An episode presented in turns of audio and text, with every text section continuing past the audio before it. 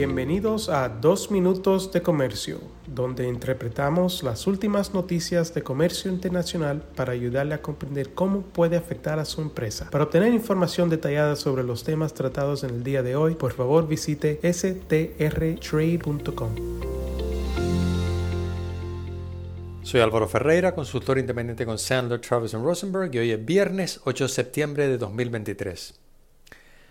La Oficina de Industria y Seguridad del Departamento de Comercio de los Estados Unidos, BIS, está aceptando comentarios de cualquier parte interesada sobre una propuesta que revisaría el proceso para solicitar exclusiones de los aranceles impuestos bajo la sección 232 y de las limitaciones cuantitativas a las importaciones de aluminio y acero a los Estados Unidos. La fecha límite para enviar cualquier comentario es el próximo 12 de octubre. Los aranceles de la sección 232 se impusieron por primera vez en marzo de 2018, pero BIS puede otorgar exclusiones si determina que un determinado artículo de acero o aluminio no se produce en los Estados Unidos en una cantidad suficiente y razonablemente disponible o de una calidad satisfactoria o debe excluirse por consideraciones específicas de seguridad nacional. Posteriormente, Estados Unidos reemplazó los aranceles con cuotas para las importaciones de acero y aluminio de ciertos países. BIS indica que está proponiendo los siguientes cambios principales para crear un proceso de exclusión arancelaria más transparente, justo y eficiente. En primer lugar, modificar los criterios generalmente utilizados para determinar las exclusiones generalmente aceptadas, conocidas como GAES, centrándose en el fondo de las objeciones presentadas en lugar de si se ha presentado alguna objeción.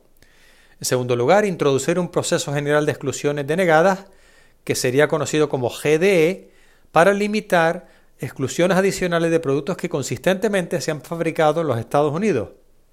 Al igual que los GAES, los GDEs se implementarían en función del volumen y el contenido de las objeciones presentadas. En tercer lugar, modificar el lenguaje de certificación existente en el formulario de solicitud de exclusión para que antes de presentar una solicitud los solicitantes también deban certificar y proporcionar evidencia de que primero han hecho esfuerzos razonables para obtener su producto de los Estados Unidos y si esto no ha sido posible, de un país con el que Estados Unidos haya llegado a un acuerdo satisfactorio alternativo para abordar las preocupaciones de seguridad nacional. Actualmente estos países son Argentina, Australia, Brasil, Canadá, la Unión Europea, Japón, México, Corea del Sur y el Reino Unido.